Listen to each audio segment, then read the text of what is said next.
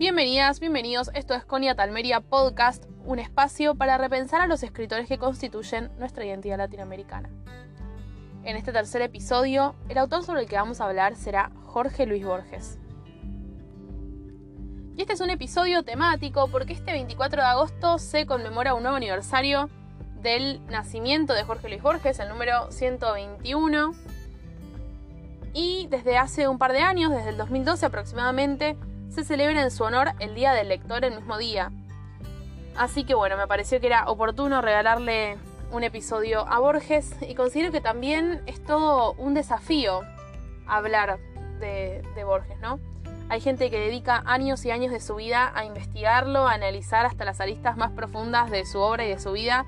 Así que me parece que no está de más reiterar el disclaimer o advertencia que hice en el tráiler de este podcast que es bueno recordarles que yo no soy profesional ni estudiante de ninguna carrera relacionada con la literatura o con la historia, simplemente soy una lectora que me gusta aprender y compartir eso que, voy haciendo con los demás y que en este caso con quienes me están escuchando del otro lado. Así que bueno, hechas estas aclaraciones, voy a tratar de ser lo más concisa y clara posible y no me voy a adentrar en los temas en los que no tenga tanta, tanta cancha. Así que bueno, dicho esto, comencemos con este tercer episodio. Bienvenidos. Jorge Francisco Isidoro Luis Borges Acevedo, o Jorge Luis Borges para los amigos, nació el 24 de agosto de 1899 en la ciudad de Buenos Aires. Por parte de su madre, Borges descendía de una familia de figuras que fueron muy importantes en la lucha independentista de Argentina, y por parte de su padre, provenía de una familia de eruditos, en su mayoría abogados y psicólogos, también docentes, por lo cual esto le permitió a Borges tener acceso a una biblioteca enorme desde muy pequeño y a recibir una educación privilegiada en manos de una institutriz británica y también con ayuda de su abuela paterna que también era de origen inglés. Y por este motivo Borges crece bilingüe, él aprende a leer y a hablar en, español y en inglés en simultáneo. Y esto hace que, bueno, a los cuatro años él ya sabía leer, a los seis comienza a escribir sus primeras historias y a los nueve años publica una traducción al español casi perfecta del cuento El Príncipe Feliz de Oscar Wilde, un autor que él admira muchísimo y el que hace múltiples menciones en sus cuentos y en sus relatos. Y este, este cuento fue publicado, esta traducción en realidad fue publicada en el diario. Al principio se la adjudicaba a su padre, pero luego, bueno, supimos que en realidad era Borges el que el pequeño Borges que había hecho semejante traducción. Y es a esa edad que comienza a ir a la escuela, pero va por un breve periodo de tiempo porque en 1914 se muda con su familia a Europa en búsqueda de un tratamiento para la ceguera de su padre. Pasean por varios países, van a Francia, a Italia y entre otros, pero en el medio estalla la Primera Guerra Mundial, por lo tanto se refugian en Suiza en la ciudad de Ginebra. Y es ahí donde viven algunos años. Borges continúa con su educación, aprende a hablar latín y francés y también aprende a hablar alemán. Pero esto lo hace de manera autodidacta con un libro, no, no recuerdo el título, pero él contaba que tenía el libro en alemán y el libro en español. Entonces iba comparando lo que decía y así fue deduciendo cómo se, cómo se hablaba el alemán. Ya era un, una genialidad suprema manejaba Borges claramente. Bueno, luego de vivir unos años en Ginebra, se mudan a España y es acá donde Borges, bueno, ya era adolescente y se rodea de jóvenes poetas que luego van a adquirir gran renombre. Y ellos formaron el conocí un movimiento en realidad que se llamaba ultraísmo. ¿Qué era el ultraísmo? Bueno, era una corriente literaria de vanguardia que lo que buscaba era como eliminar el excedente de la literatura. Para ponernos en contexto, veníamos de una literatura muy ornamentada, de adjetivos, de rimas, muy romántica. Entonces el ultraísmo quería romper con esto, ¿no? Entonces lo que quería era volver a la metáfora. Decía que la metáfora era como la base de la literatura, porque en ella se unificaban dos conceptos y se ahorraban todos los términos intermedios y los adjetivos innecesarios. Borges fue un gran adepto, no sé si adepto es la palabra, tal vez eh, gran simpatizante con esta corriente. Y cuando volvió a Argentina, en 1921, una de las primeras cosas que hace es publicar el manifiesto ultraísta. En este contexto también funda sus primeras revistas, como la revista Prisma y Proa. Y acá ya estamos en otra etapa. Ya Borges se fue de Europa, está de vuelta en Argentina y ya pisa fuerte, ya siempre tuvo la determinación de que quería dedicarse a la literatura, pero ahora ya con una convicción de adulto que es diferente. Entonces, en 1923 publica su primer libro de poesía, Fervor de Buenos Aires, y es acá donde vamos a ver esto que hablábamos recién del ultraísmo. Hay una fuerte influencia ultraísta en este libro y en varios más, pero bueno, en este por ahí como es el más cercano, es en el que más se nota. Pero luego Borges va a ir migrando del ultraísmo, se va a ir, va a ir mutando y va a adquirir su propio su estilo personal, pero siempre vamos a notar esa, esa cuestión de la metáfora continua en la obra de Borges. Y es a partir de ahí que Borges en ningún momento deja de publicar. Se la pasa publicando no solo en formato libro, sino en diarios y en revistas, y esto fue lo que más predominó en un principio. Y alrededor de 1930, en el contexto del golpe de Estado en manos de Uriburu, conoce a Victoria Ocampo. Ella le presenta a su hermana Silvina y a su pareja Adolfo Bioy Casares, con quien luego formarán una gran amistad, de la cual vamos a hablar ahora en un poquito. Y en 1931 fundan, obviamente encabezado por Victoria Ocampo, la revista Sur. Y Borges acá hace publicaciones bastante regulares, no solo de sus escritos, sino también en notas de opinión o columnas. Y este era un, círculo como de literatos de clase alta muy interesante. Me imagino así como las reuniones entre, entre los cuatro. Muy... como mucha genialidad en una sola mesa. Y bueno, como decía recién, forma una gran amistad con Adolfo Bioy Casares, su amigo entrañable, que nada, desde 1930 nunca más se separan.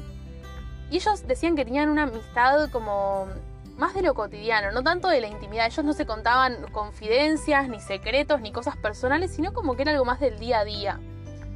Y juntos hacen cosas maravillosas. Escriben algunos cuentos bajo el seudónimo de Honorio Bustos Domecq, una serie de historias medio sátiras del, cuento policial tradicional, sobre un detective, así todo muy medio cómico también. Y uno podría pensar que en esta amistad el que llevaba los pantalones, sobre todo en la cuestión literaria, de escritura de conjunta y demás, era Borges, pero él se encarga de desmentirlo en una entrevista donde dice que el trabajo de Bioy era inclusive mucho más importante que el de él. Y mm, y bueno, esta amistad fue algo maravilloso. De hecho, bueno, siguieron siendo amigos hasta el día en que Borges murió y luego de, ese momento y escribió un libro que no sé si podría considerarse biografía, pero así hablando sobre la vida de Borges, sobre su amistad, y que no lo leí, pero imagino que debe ser precioso porque siempre que, se, que hablaban en, de manera pública el uno del otro, había un dejo de ternura y de afecto impresionante en sus palabras Así que como decía recién, me imagino que debe ser hermoso. Y cambiando un poco de tema, podemos hablar de los trabajos de Borges. Él fue traductor, fue periodista y su trabajo más característico, aparte del de escritor obviamente, fue del de bibliotecario. Él trabajaba en una pequeña biblioteca municipal llamada Miguel Cané pero en el año 1946 fue destituido a partir de la asunción de Perón en el gobierno.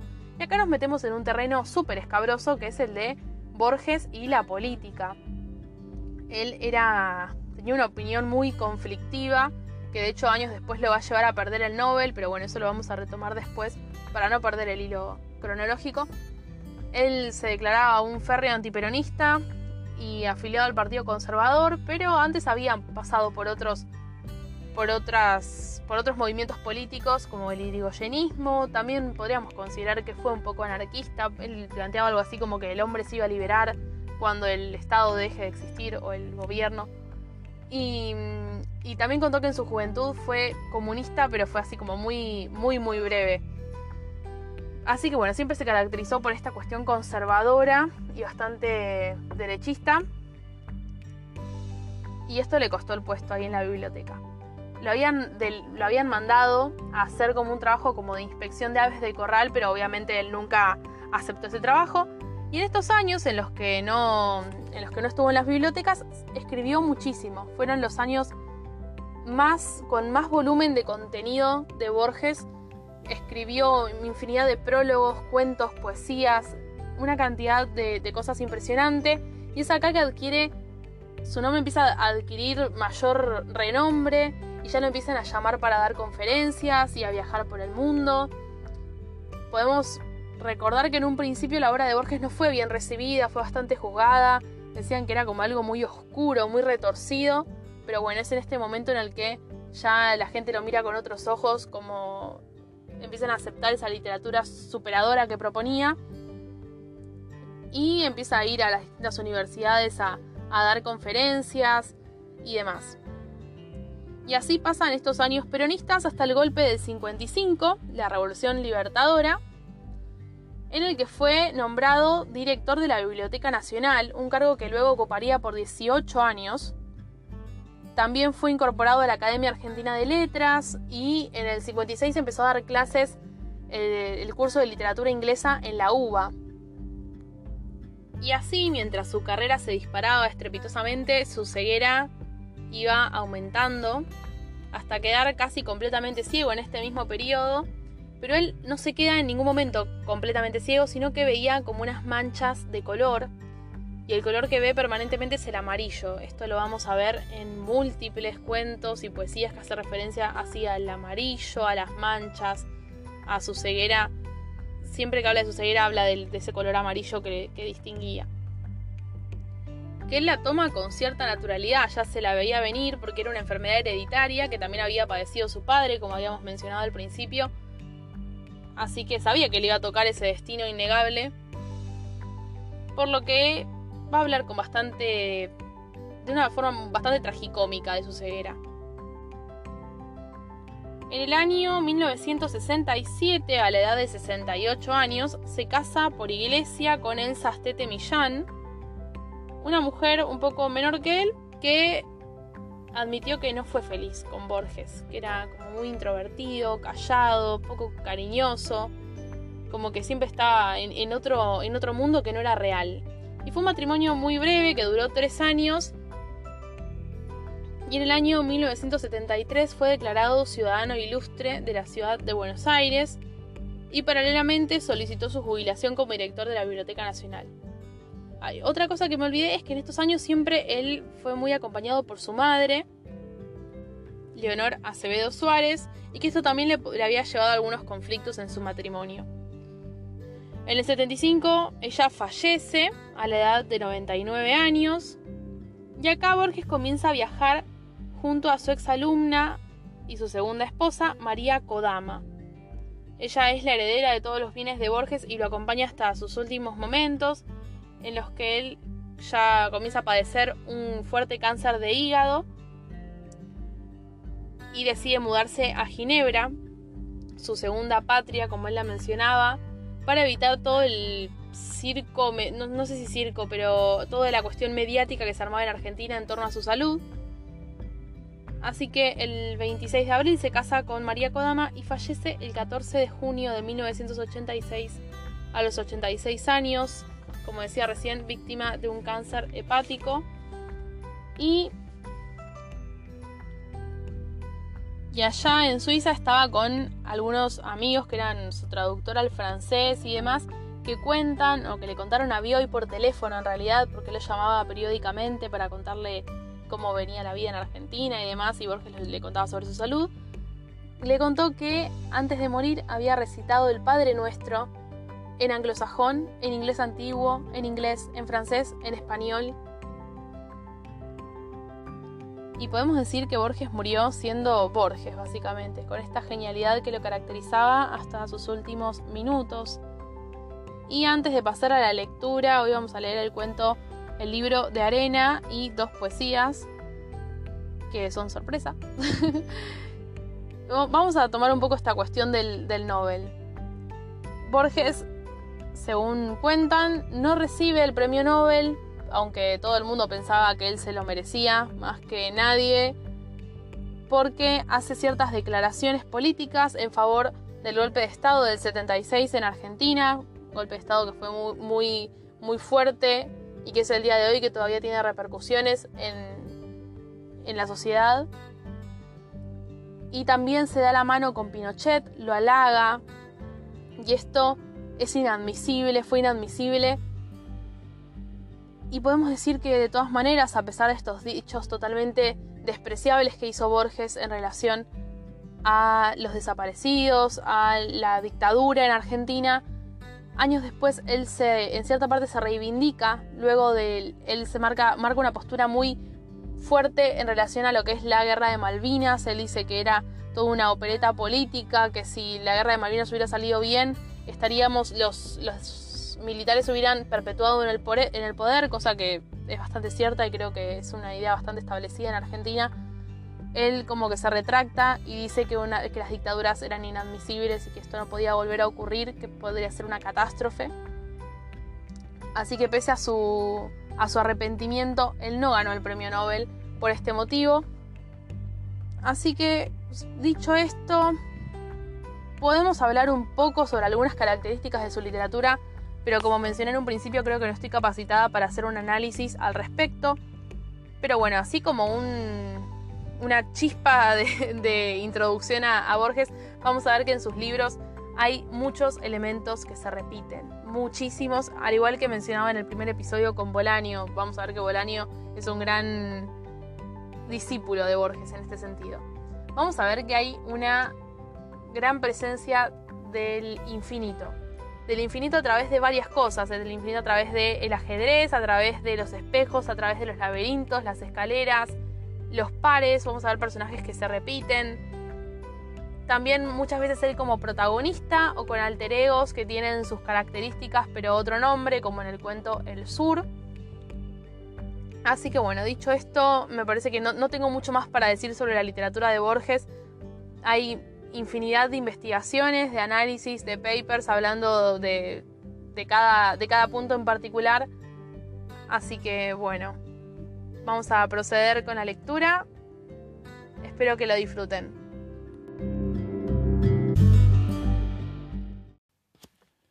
El libro de arena. Jorge Luis Borges.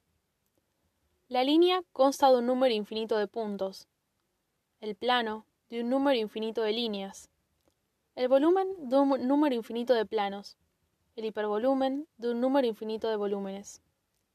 No, decididamente no es este mor geométrico el mejor modo de iniciar mi relato. Afirmar que es verídico es ahora una convención de todo relato fantástico. El mío, sin embargo, es verídico. Yo vivo solo en un cuarto piso de la calle Belgrano. Hará unos meses, al atardecer, oí un golpe en la puerta. Abrí y entró un desconocido. Era un hombre alto, de rasgos desdibujados. ¿Acaso mi miopía los vio así? Todo su aspecto era de pobreza decente. Estaba de gris y traía una valija gris en la mano. Enseguida sentí que era extranjero. Al principio lo creí viejo. Luego advertí que me había engañado su escaso pelo rubio, casi blanco, a la manera escandinava. En el curso de nuestra conversación, que no duraría una hora, supe que procedía de las horcadas. Le señalé una silla. El hombre tardó un rato en hablar. Exhalaba melancolía como yo ahora. Vendo Biblias, me dijo. No sin pedantería le contesté. En esta casa hay algunas Biblias inglesas, incluso la primera, la de John Wycliffe, tengo asimismo la de Cipriano de Valera, la de Lutero, que literariamente es la peor, y un ejemplar latino de la Vulgata. Como usted ve, no son precisamente Biblias lo que me hace falta. Al cabo de un silencio me contestó No solo vendo Biblias. Puedo mostrarle un libro sagrado que tal vez le interese. Lo adquirí en los confines de Bicanir. Abrió la valija y la dejó sobre la mesa. Era un volumen en octavo, encuadernado en tela. Sin duda había pasado por muchas manos. Lo examiné. Su inusitado peso me sorprendió. En el lomo decía Holy Brit y abajo Bombay. Será del siglo XIX, observé. No sé. No lo he sabido nunca, fue la respuesta. Lo abrí al azar. Los caracteres me eran extraños. Las páginas, que me parecieron gastadas y de pobre tipografía, estaban impresas a dos columnas a la manera de una Biblia. El texto era apretado y estaba ordenado en versículos. En el ángulo superior de las páginas había cifras arábigas. Me llamó la atención que la página par llevaba el número, digamos, 40.514 y la impar siguiente 999. La volví. El dorso estaba numerado con ocho cifras. Llevaba una pequeña ilustración, como es de uso en los diccionarios. Un ancla dibujada a pluma, como por la torpe mano de un niño. Fue entonces que el desconocido me dijo Mírela bien, ya no la verá nunca más. Había una amenaza en la afirmación, pero no en la voz. Me fijé en el lugar y cerré el volumen. Inmediatamente lo abrí. En mano busqué la figura del ancla, hoja tras hoja. Para ocultar mi desconcierto le dije ¿Se trata de una versión de la escritura en alguna lengua indostánica, no es verdad? No, me replicó. Luego bajó la voz como para confiarme un secreto. Lo adquirí en un pueblo de la llanura a cambio de unas rupias y de la Biblia. Su poseedor no sabía leer. Sospecho que en el libro de los libros vio un amuleto. Era de la casta más baja. La gente no podía pisar su sombra sin contaminación. Me dijo que su libro se llamaba el libro de arena, porque ni el libro ni la arena tienen principio ni fin. Me pidió que buscara la primera hoja, Apoyé la mano izquierda sobre la portada y abrí con el dedo pulgar casi pegado al índice. Todo fue inútil. Siempre se interponían varias hojas entre la portada y la mano. Era así como era como si brotaran del libro. Ahora busqué el final. También fracasé. Apenas logré balbucear con una voz que no era la mía. Esto no puede ser. Siempre en voz baja el vendedor de Biblias me dijo No puede ser pero es. El número de páginas de este libro es exactamente infinito. Ninguna es la primera, ninguna la última. No sé por qué están numeradas de este modo arbitrario. ¿Acaso para dar a entender que los términos de una serie infinita admiten cualquier número? Después, como si pensara en voz alta, si el espacio es infinito, estamos en cualquier punto del espacio. Si el tiempo es infinito, estamos en cualquier punto del tiempo. Sus consideraciones me irritaron. Le pregunté Usted es religioso, sin duda. Sí, soy presbiteriano. Mi conciencia está clara. Estoy seguro de no haber estafado al nativo cuando le di la palabra del Señor a trueque de su libro diabólico. Le aseguré que nada tenía que reprocharse y le pregunté si estaba de paso por estas tierras. Me respondió que dentro de unos días pensaba regresar a su patria. Fue entonces cuando supe que era escocés, de las Islas Orcadas. Le dije que a Escocia yo la quería personalmente, por el amor de Stevenson y de Hume. Y de Robbie Burns, corrigió. Mientras hablábamos, yo seguía explorando el libro infinito. Con falsa indiferencia le pregunté ¿Usted se propone ofrecer este curioso espécimen al Museo Británico? No, se lo ofrezco a usted, me replicó, y fijó una suma elevada. Le respondí con toda verdad que esa suma era inaccesible para mí, y me quedé pensando. Al cabo de unos pocos minutos había urdido mi plan. Le propongo un canje, le dije. Usted obtuvo este volumen por unas rupias y por la escritura sagrada. Yo le ofrezco el monto de mi jubilación, que acabo de cobrar, y la Biblia de Wycliffe, en letra gótica. La heredé de mis padres. A Black Letter Wycliffe, murmuró. Fui a mi dormitorio y le traje el dinero y el libro. Volvió las hojas y estudió la carátula con fervor de bibliófilo. Trato hecho, me dijo. Me asombró que no regateara. Solo después comprendería que había entrado en mi casa con la decisión de vender el libro. No contó los billetes y los guardó.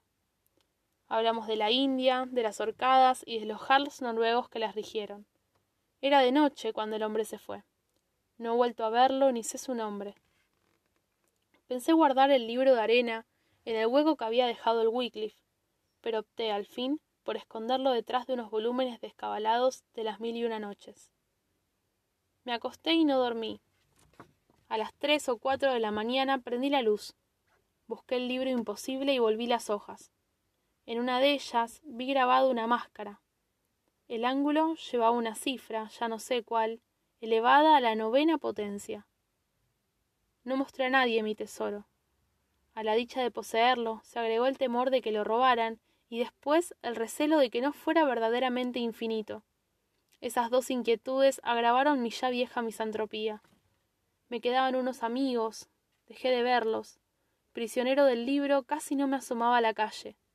Examiné con una lupa el gastado lomo y las tapas, y rechacé la posibilidad de algún artificio. Comprobé que las pequeñas ilustraciones distaban dos mil páginas una de otra, y las fui anotando en una libreta alfabética que no tardé en llenar. Nunca se repitieron. De noche, en los escasos intervalos que me concedía el insomnio, soñaba con el libro.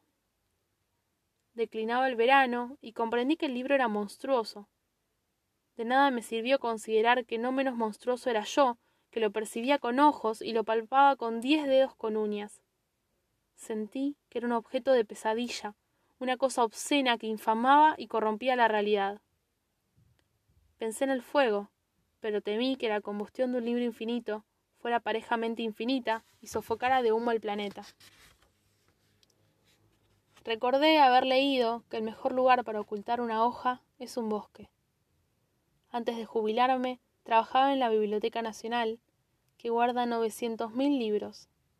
Sé que a mano derecha del vestíbulo una escalera curva se hunde en el sótano, donde están los periódicos y los mapas.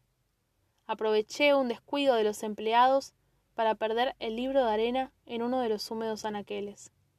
Traté de no fijarme a qué altura ni a qué distancia de la puerta. Siento un poco de alivio, pero no quiero ni pasar por la calle México. Este cuento, sin dudas, es uno de mis favoritos. Es el que le da el nombre al libro, el libro de arena, justamente, donde reúne muchos de los cuentos más galardonados y reconocidos de Borges, tales como El Otro, Ulrica, El cuento largo del Congreso. Fue publicado en 1975 y en esta historia podemos ver un poco todos los elementos que mencionábamos hace un rato, de, bueno, el infinito representado por el libro, él como protagonista tácito, porque si bien no dice que, es Borges, es, es claro, hace referencia a la ceguera, a la biblioteca de la calle México, y cita a numerosos autores, entre ellos a Las Mil y una Noches, uno de sus relatos favoritos. Así que me parece bastante... Es un buen reflejo de quién era Borges este cuento, me parece. Así que espero que lo hayan disfrutado y elegí dos poemas para compartir con ustedes. Uno es Juan López y John Ward, que marca lo que hablábamos también en un principio de la postura marca una postura política muy fuerte respecto a lo que fue la guerra de Malvinas, lo hace con mucho respeto, con mucha altura, en un poema maravilloso. Y el segundo es el poema conjetural, tal vez una de sus obras maestras más reconocidas, que también marca su postura política y, hace un análisis muy profundo que justo antes de este podcast vi un documental de de José Pablo Feynman, el filósofo, que analiza bien este, este poema y lo relaciona con el cuento del sur, como que dice que están como medio emparentados. Es muy interesante y lo recomiendo muchísimo y él les va a aportar mucha más información de la que puedo hacer yo ahora. Así que bueno, voy a compartir estos poemas con ustedes y espero que les gusten tanto como a mí. Juan López y John Ward. Les tocó en suerte una época extraña el planeta había sido parcelado en distintos países, cada uno provisto de lealtades, de queridas memorias, de un pasado sin duda heroico, de derechos, de agravios, de una mitología peculiar, de próceres de bronce, de aniversarios, de demagogos y de símbolos. Esa división cara a los cartógrafos auspiciaba las guerras. López había nacido en la ciudad junto al río inmóvil. Ward en la ciudad por la que caminó Father Brown. Había estudiado castellano para leer el Quijote. El otro profesaba el amor de Conrad, que le había sido revelado en un aula de la calle Viamonte. Hubieran sido amigos, pero se vieron una sola vez cara a cara, en unas islas demasiado famosas, y cada uno de los dos fue Caín, y cada uno Abel. Los enterraron juntos. La nieve y la corrupción los conocen. El hecho que refiero pasó en un tiempo que no podemos entender. Poema conjetural. El doctor Francisco Laprida, asesinado el día 22 de septiembre de 1829 por los montoneros de Aldao, piensa antes de morir. Suman las balas en la tarde última. Hay viento y hay cenizas en el viento. Se dispersan el día y la batalla deforme y la victoria es de los otros. Vencen los bárbaros, los gauchos vencen. Yo, que estudié las leyes y los cánones, yo, Francisco Narciso de la Prida, cuya voz declaró la independencia de estas crueles provincias, derrotado de sangre y de sudor manchado el rostro, sin esperanza ni temor, perdido, huyo hacia el sur por arrabales últimos. Como aquel capitán del purgatorio, que huyendo a pie y ensangrentando el llano, fue cegado y tumbado por la muerte, donde un oscuro río pierde el nombre, así habré de caer. Hoy es el término. La noche lateral de los pantanos me acecha y me demora. Oigo los cascos de mi caliente muerte que me busca, con jinetes, con belfos y con lanzas. Yo que anhelé ser otro, ser un hombre de sentencias, de libros, de dictámenes, a cielo abierto yaceré entre ciénagas, pero me endiosa el pecho inexplicable, un júbilo secreto. Al fin me encuentro con mi destino sudamericano a esta ruinosa tarde me llevaba el laberinto múltiple de pasos que mis días tejieron desde un día de la niñez. Al fin he descubierto la recóndita clave de mis años, la suerte de Francisco de la Prida, la letra que faltaba, la perfecta forma que supo Dios desde el principio. En el espejo de esta noche alcanzo mi insospechado rostro eterno. El círculo se va a cerrar yo aguardo que así sea. Pisan mis pies las sombras de, las lanzas que me buscan, las befas de mi muerte, los jinetes, las crines, los caballos, se ciernen sobre mí. Ya el primer golpe, ya el duro hierro que me raja el pecho, el íntimo cuchillo en la garganta. Bueno, dos poesías fuertes y un cuento hermoso cierran este, este episodio.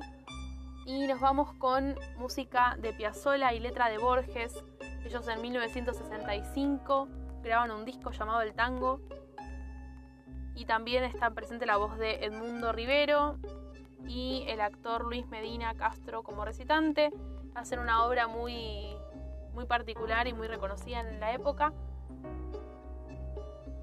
Y bueno, pido disculpas si algún fanático de Borges me está escuchando, porque bueno, Sé que fui bastante expeditiva con la información, pero bueno, se podría hablar horas, horas y horas y horas sin parar de Borges, pero no cuento con los conocimientos para hacerlo. Así que espero que se hayan llevado un buen resumen de lo que fue la vida de este maestro de la literatura hispana, gran representante dentro de lo que son los cuentos, los ensayos, las poesías, la literatura fantástica y realista. Así que muchas gracias por estar escuchando hasta acá. Nos vemos la próxima. Muchas gracias.